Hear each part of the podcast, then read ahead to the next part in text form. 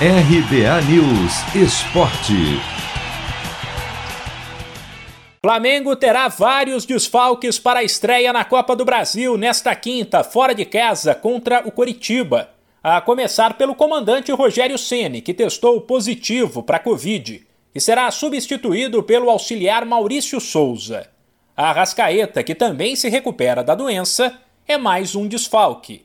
Já Rodrigo Caio está machucado enquanto Gerson e Pedro, que estavam com a seleção brasileira olímpica, sequer foram relacionados.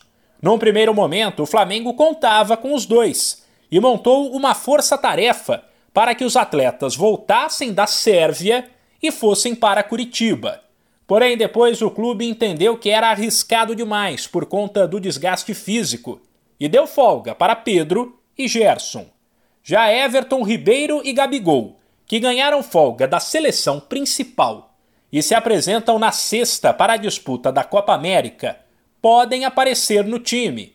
A situação do atacante, porém, é polêmica. O rubro-negro recebeu da CBF a informação de que Gabigol sofreu um edema na coxa, uma lesão leve, mas que impediria a participação dele no duelo desta quinta. O Flamengo aparentemente não acreditou e pediu ao atacante que se juntasse à delegação em Curitiba para ser novamente avaliado. Uma possível escalação tem Diego Alves, Mateuzinho, Bruno Viana, William Arão e Felipe Luiz, João Gomes, Hugo Moura, Diego e Everton Ribeiro, Bruno Henrique e Vitinho ou Gabigol. Curitiba e Flamengo se enfrentam às sete da noite no horário de Brasília.